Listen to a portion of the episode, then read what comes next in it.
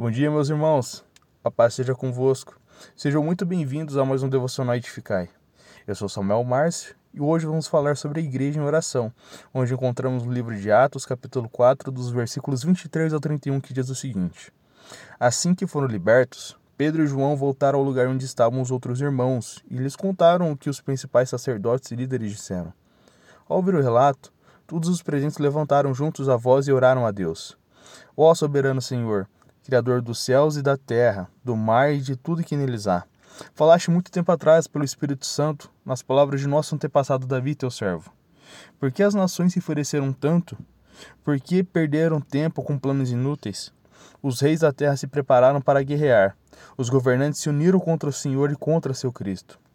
De fato, isso aconteceu aqui, nessa cidade, pois Herodes Antipas, o governador Pôncio Pilatos, os gentios e o povo de Israel se uniram contra Jesus, teu servo santo, a quem ungiste. Tudo que fizeram, porém, havia sido decidido de antemão pela sua vontade. E agora, Senhor, ouve as ameaças deles e concede a teus servos coragem para anunciar tua palavra. Estende a tua mão com poder para curar, e que sinais e maravilhas sejam realizados por meio do nome do teu santo servo Jesus.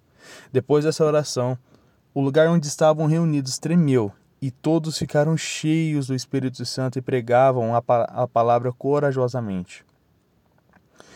É maravilhoso notarmos como a igreja primitiva se movia nos momentos difíceis que eles passavam, trazendo o exemplo de como nós devemos nos tornar.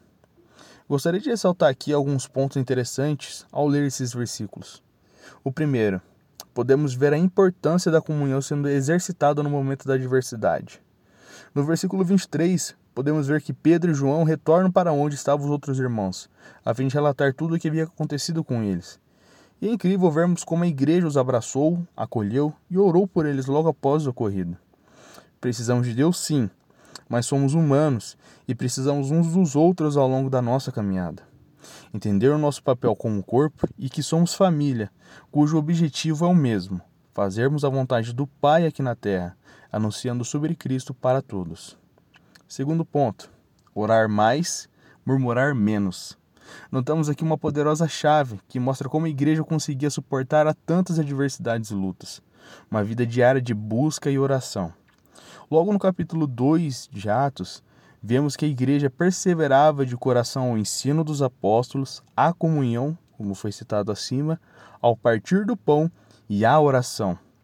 Não adianta nada querermos que o Senhor venha intervir a nosso favor em minhas aflições, se nem nos momentos bons temos tempo para o buscar em oração. O terceiro ponto, amor pelas coisas do alto. No último versículo é relatado que o lugar onde estavam orando começou a tremer e todos foram cheios do Espírito Santo, e logo após foram pregar a palavra do Senhor corajosamente. O amor por Jesus e as coisas do alto era maior que os medos e as inseguranças que pudessem sentir ou de todas as adversidades que poderiam passar, pois sabiam que o Senhor estava com eles. Infelizmente, paramos de fazer a vontade de Deus por tão pouca coisa que possamos desenvolver em nossos corações um amor e temor por Cristo e pelas coisas do alto, a ponto de que nada mais importe a não ser viver diante da presença de Deus em qualquer circunstância. Meus irmãos, que possamos guardar esses ensinamentos em nossos corações, para nos aprimorarmos e nos aperfeiçoarmos como Igreja de Cristo, tendo como exemplo esses homens e mulheres que realmente entregaram sua vida para viver naquilo que o Senhor os direcionava a viver, tendo um amor profundo pela presença de Deus e a sua palavra. Que Deus abençoe seu dia, sua vida e a sua família. Um abraço.